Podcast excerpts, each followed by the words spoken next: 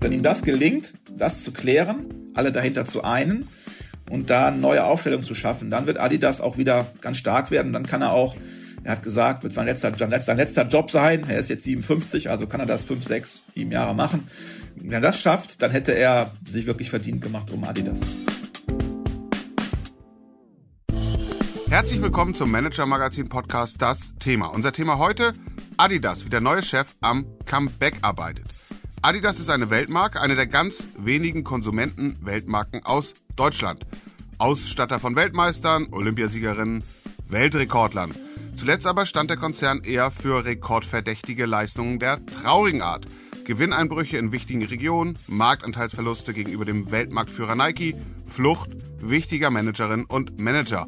Und das alles mündete, folgerichtig, in einem Absturz des Aktienkurses und in einem, um mal im Jargon zu bleiben, Austausch des Trainers. Vorstandschef Kaspar Rohrstedt warf im Herbst das Handtuch, um einen spektakulären Transferplatz zu machen. Seit Jahresanfang ist Björn Gulden Adidas-Chef, zuvor fast zehn Jahre lang Anführer des Erzrivalen Puma, der seine Zentrale in Herzogenaurach nur wenige Meter von Adidas entfernt hat. Was also genau läuft schief bei Adidas? Was hat der neue Chef Björn Gulden vor und kann er die Weltmarke wieder aufrichten? Ich habe eine Ahnung, aber Ahnung reicht nicht. Deswegen habe ich uns heute Morgen unseren Adidas-Experten in der Redaktion eingeladen, Christoph Nesthöfer. Guten Morgen, Christoph. Guten Morgen, Sven. Ja, Christoph, wie lange begleitest du Adidas schon journalistisch? Ja, das ist so seit Beginn der Ära Rohrstedt, dass ich das übernommen habe, damals in der Redaktion, das fiel zusammen mit dem Abschied von Herbert Heiner und Herrn Rohrstedt, der dann Ende 2016 angefangen hat. Und da habe ich auch losgelegt. Und was findest du aus journalistischer Sicht an Adidas so faszinierend? Ja, das ist einmal persönliche Sportbegeisterung, die ich selber habe. Dann, ich bin ähm, Kind der 80er, also ich bin sozialisiert worden mit Adidas. Damals war das äh, das große Ding. Ich bedauere bis heute noch, dass die meine Lieblingstonschuhe von damals nie wieder neu aufgelegt worden sind, leider. Welche waren das? Ähm, weißt du das noch? Ja, das waren die Schuhe, die Stefan Edberg trug damals immer, der Tennisspieler. Das waren so grün, gelb, weiße. Das war super cool. Da habe ich mehrere Paare kaputt gelaufen, aber die gibt's leider nicht. Nicht mehr bis heute. Ähm, ja, dann, was mich noch begeistert, was du eingangs sagtest, die einzige deutsche Konsumgütermarke eigentlich von Weltrang. Und dann die Emotionen, die das Unternehmen so umgeben und die in dem Unternehmen auch leben. Also ich glaube, es gibt nur wenige Branchen, wo die Führungskräfte so begeistert dabei sind, so emotional dabei sind, wie in der Branche des Sportbusiness. Das führt natürlich dazu, dass die Höhenflüge besonders schön sind, auch innen gelebt werden, gefeiert werden, aber dass eben auch die Krisen besonders bitter sind, wenn man eben mal verliert. Du hast ja neben Adidas auch andere Branchen und Unternehmen in deinem journalistischen Themenportfolio. 2016 hast du angefangen, dich mit Adidas zu beschäftigen. Wann wurde es denn besonders intensiv? Ja, das wurde schon früh intensiv, weil der Wechsel von Heiner zu Rohrstedt war schon ein sehr großer, zumal der Herbert Heiner ja fast anderthalb, mehr als anderthalb Jahrzehnte äh, Chef von Adidas war. Ich glaube, kein DAX-CEO hat jemals länger amtiert. Der ist dann mittlerweile beim FC Bayern da als Aufsichtsratschef unterwegs. Da ist Adidas Aktionär, da hat man also noch Beziehungen. Da war aber klar, als der Rohrstedt kam, das wird was ganz anderes werden für Adidas, weil es eben ein ganz anderer Managertyp ist. Dazu kam den letzten im Heiner-Jahren hat Adidas auch schwer getroffen, hatten die schon mal erheblich große Probleme, ging die Aktie auch stark runter. Das hat der Heiner aber nochmal gedreht gekriegt gegen Ende. Und diese Vorarbeit hat dann dem Herrn Rohrstedt sehr genützt, denke ich, weil in den ersten Jahren unter Rohrstedt ging die Aktie ja ab wie Schmitz-Katzer. Also in mehrere Jahre lang war Adidas der stärkste Wert im DAX hintereinander. Auszeichnung von uns dann für diese Performance Manager des Jahres 2019 für Herrn Rohrstedt. Da waren wir aber schon etwas vorsichtig, weil natürlich auch klar ist, Aktienperformance ist nicht alles. Und ähm, wir haben das dann auch entsprechend, sagen wir mal, vorsichtig kommentiert. Es war klar, dass der Rohrstedt da seinen Beitrag geleistet hatte, aber wir waren uns eben nicht so ganz sicher, ob er auch der richtige ist, um eine Marke weiterzuentwickeln, eine Weltmarke, die, die ja viel mehr braucht als nur gute Zahlen. Und das hat sich dann auch Stück für Stück bewahrheitet, weil immer mehr Führungskräfte intern kritischer wurden gegenüber dem, wie der Herr Roscher den Konzern geführt hat. Und äh, wir haben dann ein Jahr später äh, eine große Titelgeschichte gemacht mit dem äh, Titel Muskelriss wo wir darauf aufmerken, wo wir die These vertreten haben, dass der Führungsstil von Herrn Rohrstedt Adidas mittel- bis langfristig sehr stark schaden wird. Und ähm, das wurde eigentlich immer schlimmer aus unserer Wahrnehmung. Und äh, der Höhepunkt war dann im Endeffekt letztes Jahr, im November haben wir dann exklusiv gemeldet, dass Herr Gulden zu Adidas wechselt. Im Sommer hatte der Aufsichtsratschef von Adidas, Herr Rabe, schon bekannt gegeben, dass der Konzern sich früher als geplant von Herrn Rohrstedt trennen würde. Und mit der Verpflichtung von Björn Gulden ging das dann alles etwas schneller, als man dachte. Dann lass uns jetzt mal doch darauf schauen, wie die Ausgangslage ist. Also was hat Rohrstedt dann am Ende falsch gemacht oder relativ früh schon begonnen, falsch zu machen? Und in welcher Lage findet Björn Gulden Adidas jetzt vor? paar Punkte ganz kurz. Das eine ist, die Marke ist einfach nicht mehr cool. Also das nennt ja, nennen die, die Analysten Brand Heat. Also die Marke ist nicht cool genug, um genug Produkte zu verkaufen, um die Verbraucherinnen und Verbraucher zu begeistern. Beispiel dafür ist die Kooperation mit Kenji West, dem Rapper und Designer, die Adidas lange sehr gepflegt hat und haben die sehr stark von profitiert, obwohl der Herr West ein sehr schwieriger Partner immer schon war. Aber die haben, darüber haben sie diesen Cool-Faktor noch gehabt. Das war so das Letzte, was sie noch hatten als sich dann im Laufe dieses letzten Jahres herausstellte, dass der West immer fordernder wird, der sich dann auch noch als Antisemit herausgestellt hat, musste man dann diese Partnerschaft beenden. Das heißt, das war sicher richtig, man hat das sehr spät gemacht, aber es war richtig. Aber jetzt fehlt eben das letzte im Portfolio, was wirklich noch cool war. Ja, dazu kommt, gehört ja dazu, solche Konzerne müssen ihre Marken richtig inszenieren, dass sie immer wieder Begehrlichkeiten wecken. Das ist Adidas auch nicht so richtig gelungen in den letzten Jahren. Das kann man machen über innovative Produkte. Auch da ist relativ wenig passiert. Nike ist da seit Jahren schon deutlich erfolgreicher, deutlich cooler. Dann gibt's einen ganz zentralen Markt, wo man diese Probleme und noch andere Probleme besonders stark spürt. Das ist China. Da hat Adidas, Sportartikler generell, ein bisschen wie die Autokonzerne, sehr lange sehr, sehr gutes Geld verdient, sehr hohe Margen erzielt, weil man, weil westliche Marken sehr angesagt waren. Da hat Adidas massiv verloren. Das liegt zum einen sicher an dem Gegenwind in China gegen westliche Marken im Allgemeinen, der ein bisschen politisch motiviert ist. Nationalismus geht in die Höhe aber hat auch damit zu tun, dass Adidas die falschen Führungskräfte hatte. Der Herr Rohrstedt hatte einige Leute geschasst, die das vorher sehr gut gemacht haben und die nicht gut ersetzt und man hat eben nicht die richtigen Produkte. Und das sind ganz wichtige Themen in der Business-Side, die Adidas umtreiben. Wenn du sagst Business-Side, gibt es auch noch eine andere Side? Ja, es gibt diese Frage Corporate Citizenship, heftiges Gespür haben. Also gerade als Marke wie Adidas muss man natürlich eine hohe Glaubwürdigkeit haben und sich gesellschaftlichen Trends, die die aufnehmen, respektieren, sich die auch zunutze machen ein Stück weit. Und dass das eben nicht gelungen ist, zeigt zum Beispiel die Black Lives Matter Debatte in den USA. Da hat es in Amerika im Hauptquartier extreme Unruhe gegeben bei Adidas zwischenzeitlich, weil die Führungskräfte, farbige Führungskräfte, auch Frauen ungerecht behandelt fühlten, weil man sagt, es sind nur weiße Männer, die Adidas führen. Da hat Adidas extrem lange gebraucht, um da gut drauf zu reagieren. Ein anderes Beispiel ist, dass direkt am Ausbruch der Pandemie, als überall die, die Lockdowns kamen, hier in Deutschland Herr Rohrstedt verfügt hat, man würde die Mieten nicht mehr bezahlen für die Läden, die alle geschlossen waren sehr ungeschickt, unglücklich, hat sich dann entschuldigt, muss man anerkennen, war ein Fehler, aber da fehlt einfach so ein bisschen das Gespür für diese Trends und das fehlte auch intern immer stärker, weil die Art, wie Herr Rohrstedt geführt hat, schon sehr sagen wir mal, robust war. Also jeder, der seine Zahlen nicht erreicht hat oder der auch mal einen Fehler gemacht hat, ein Manager, die auch schon mal teuer sein können für so einen Konzern, der wurde eigentlich ohne Großfehlerlesen rausgeschmissen. Und das gab es bei Adidas früher nie. Man kann jetzt sagen, man muss vielleicht auch eine gewisse Härte dann in manchen Situationen ausüben als CEO, aber das haben viele bei Adidas als Kulturbruch empfunden, wie ungnädig mit Führungskräften umgegangen wurde unter Herrn Rohrstedt. Und das hat zu einer extrem schlechten Stimmung geführt. Ja, wir kennen das aus anderen Konstellationen, in anderen Unternehmen, da geht's auch schon mal robust zur Sache, gibt Stimmungsschwankungen, intern werden ja auch häufig, wird häufig gemessen, wie, die, wie das Ansehen des Vorstands ist, das ist nicht immer gut. Trotzdem kommt es nicht immer gleich zu so einem Absturz wie bei Adidas.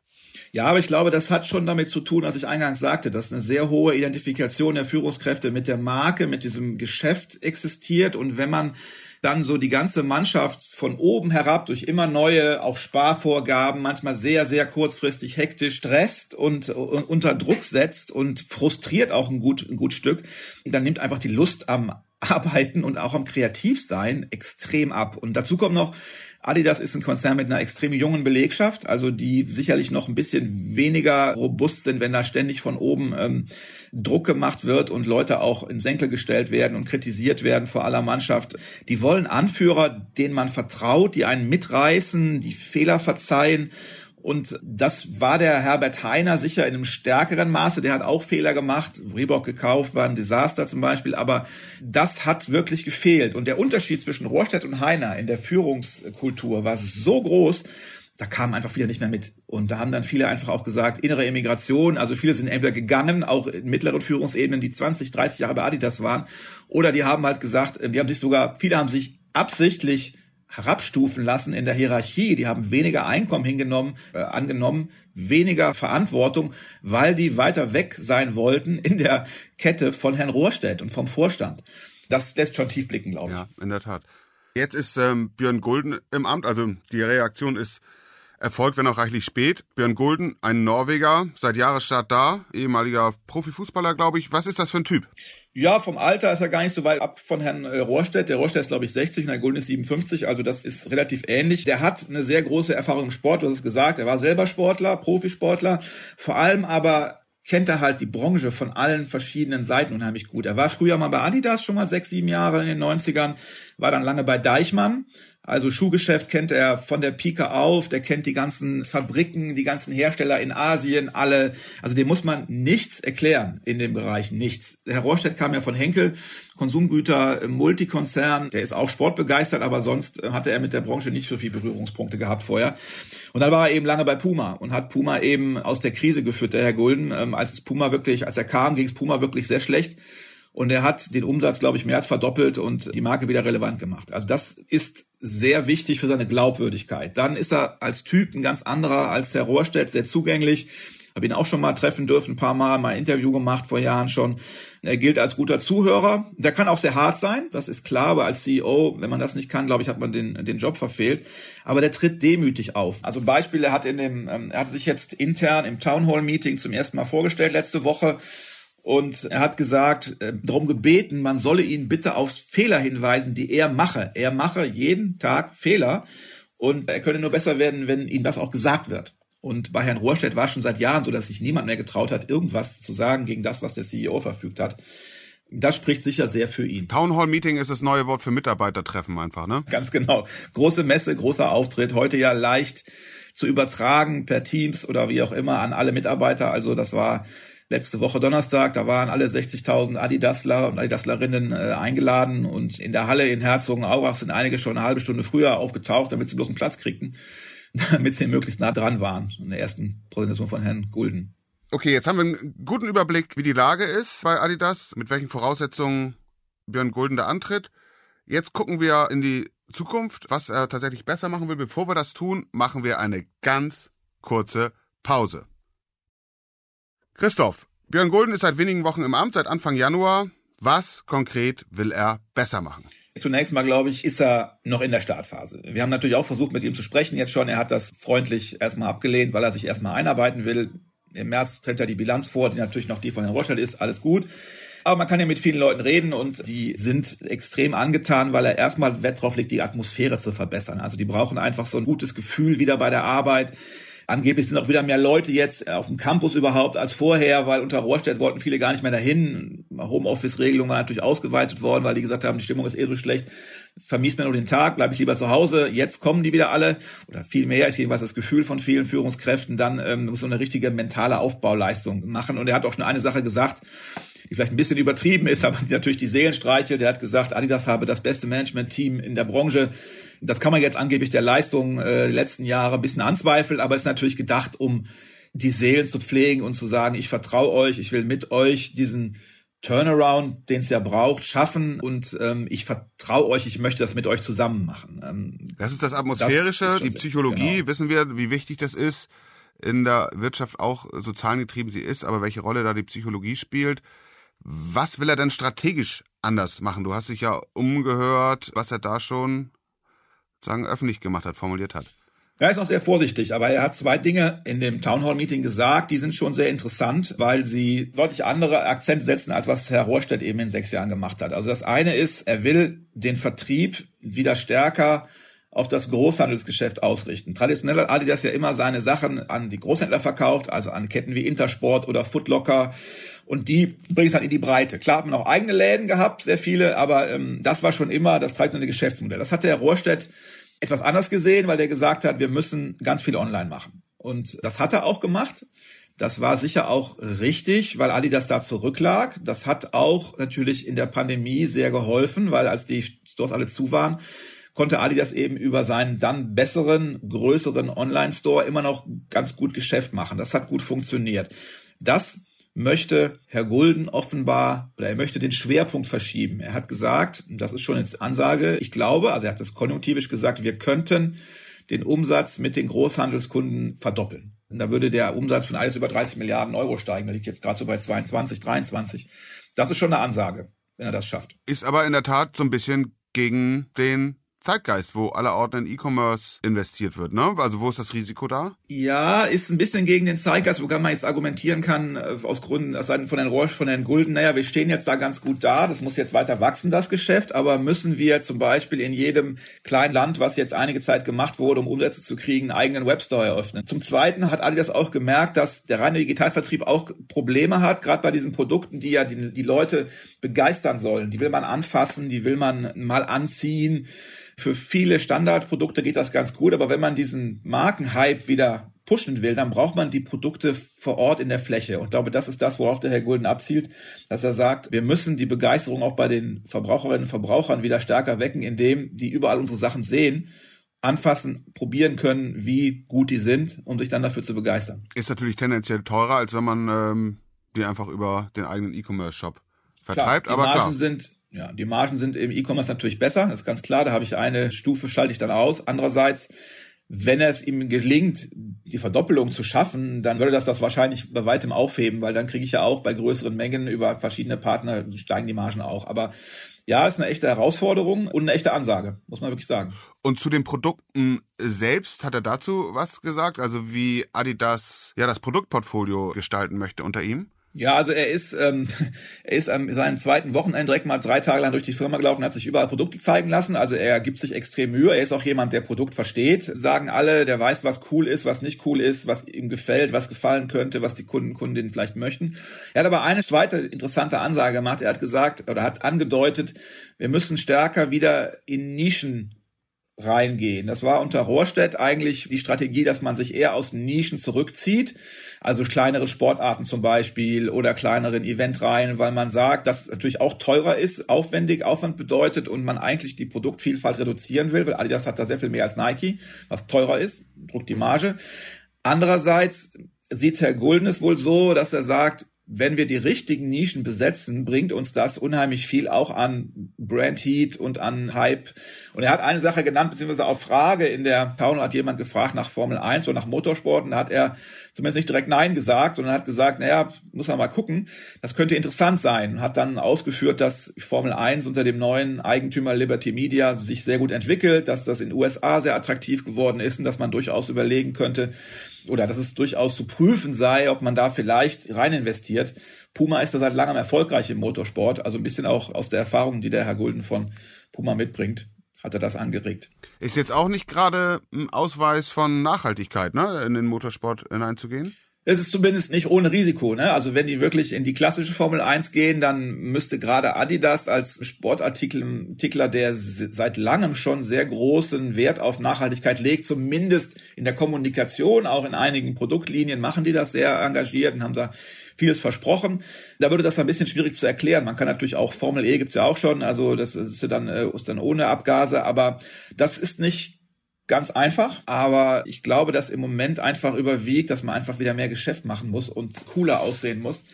Wie stark dann Nachhaltigkeit da noch eine Rolle spielen kann, erstmal weiß ich nicht, aber Herr Gulden hat es zumindest nicht angesprochen. Also das Thema Nachhaltigkeit, dazu gab es gar kein Wort. Von Soweit ich gehört habe, nicht. Nee, da hat er sich nicht groß zu geäußert. Kann ja auch nicht jedes Thema ansprechen, aber das ist für viele war das auch in der für das eigene Gefühl sehr wichtig, weil die Modeindustrie generell ja eine ist, die ähm, mit der Nachhaltigkeit kämpft, ja, weil viele Rohstoffe nicht nachhaltig sind, vieles auf Öl basiert und so weiter. Das wird eine Herausforderung werden, auch für die Mitarbeiter, dass er die da mitnimmt, wenn er sagt, da müssen wir vielleicht ein bisschen zurückstecken, weil wir andere Probleme haben.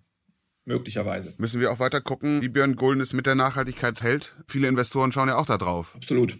Ja, dein erster Blick, dein erstes Zwischenfazit. Du hast ja schon eine Menge rausbekommen, auch wenn der Konzern offiziell äh, praktisch gar nichts sagt, aber durch deine Recherchen.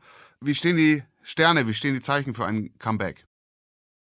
Ich glaube, der Anfang ist gemacht, die Stimmung ist besser, alle blicken wieder mit Freude nach vorne und Adidas ist ja auch keine Marke, die einfach so verschwinden wird. Die ist so stark, die wird auch wieder wachsen. Das äh, ist, glaube ich, steht, glaube ich, außer Frage, zumal es ja ein Markt generell ist, äh, der deutlich stärker wächst, ungefähr zweieinhalb Mal so stark wie das Weltbruttoinlandsprodukt wächst, die Sportartikelmarke. Das heißt, du bist in einem wachsenden Markt da kann dir so viel nicht passieren. Also das heißt, das wird schon wieder gehen. Und ich glaube, das, was der Goldner jetzt angestoßen hat, die ersten Punkte, die er gesetzt hat, sehr spannend. Ja, ist so ein bisschen das, was er bei Puma auch gemacht hat, weil der hatte auch stark in den Großhandel investiert und hat das gut gemacht. Da kennt er sich aus.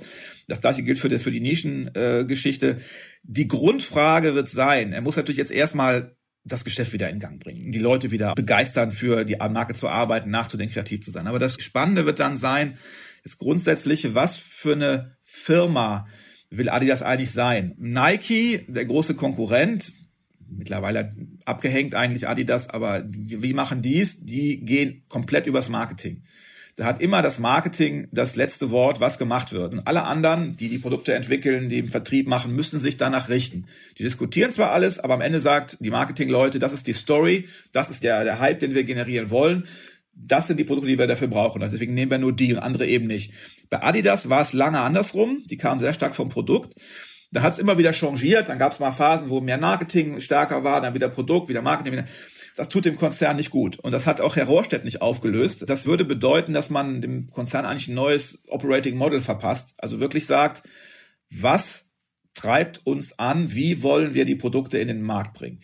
Und das muss zumindest sagen das viele, die lange dabei sind, uns irgendwann mal entschieden werden, weil dieses Hin- und Hergeeier führt dazu, dass man sehr viel Ressourcen damit verschwendet, gegeneinander zu arbeiten und sich durchzusetzen, für seine Sache zu streiten. Und wenn man das nicht von, vom Vorstand aus vorgibt, was die Prinzipien sind, wird das nicht aufhören. Und das ist das, was eigentlich grundsätzlich der Björn Gulden angehen muss. Wenn ihm das gelingt, das zu klären, alle dahinter zu einen und da neue Aufstellungen zu schaffen, dann wird Adidas auch wieder ganz stark werden. Dann kann er auch er hat gesagt, wird sein letzter Job sein. Er ist jetzt 57, also kann er das fünf, sechs, sieben Jahre machen. Wenn er das schafft, dann hätte er sich wirklich verdient gemacht um Adidas. Also die Entscheidung wird sein, die große strategische Entscheidung, sind wir eher Marketing, markengetrieben oder sind wir eher produktgetrieben? Genau. Ja, oder findet man eine vernünftige Balance. Aber das wird auch schwierig, weil dann habe ich wieder intern die ganzen Kämpfe. Also das, wenn er das lösen kann, glaubwürdig lösen kann, damit auch noch Erfolg hat, dann hätte er wirklich viel erreicht. Christoph, vielen Dank. Sehr gerne. Das war der Manager Magazin Podcast, das Thema. Wenn Sie mehr wissen wollen über Adidas, den Aufstieg und Fall großer Konzerne und Marken insgesamt und was sich daraus lernen lässt, dann empfehle ich Ihnen einen Blick in die Show Notes oder eines unserer Abos, sei es print, sei es digital. Sie finden die Übersicht in unserer App und auf der Website. Christoph Nesshöfer, Sven Bergmann, Mareike Larissa Heinz und Philipp Fackler, die diese Folge für Sie produziert haben. Und ich, wir bedanken uns sehr herzlich für Ihre Aufmerksamkeit und freuen uns, Sie am kommenden Freitag wieder bei uns begrüßen zu dürfen.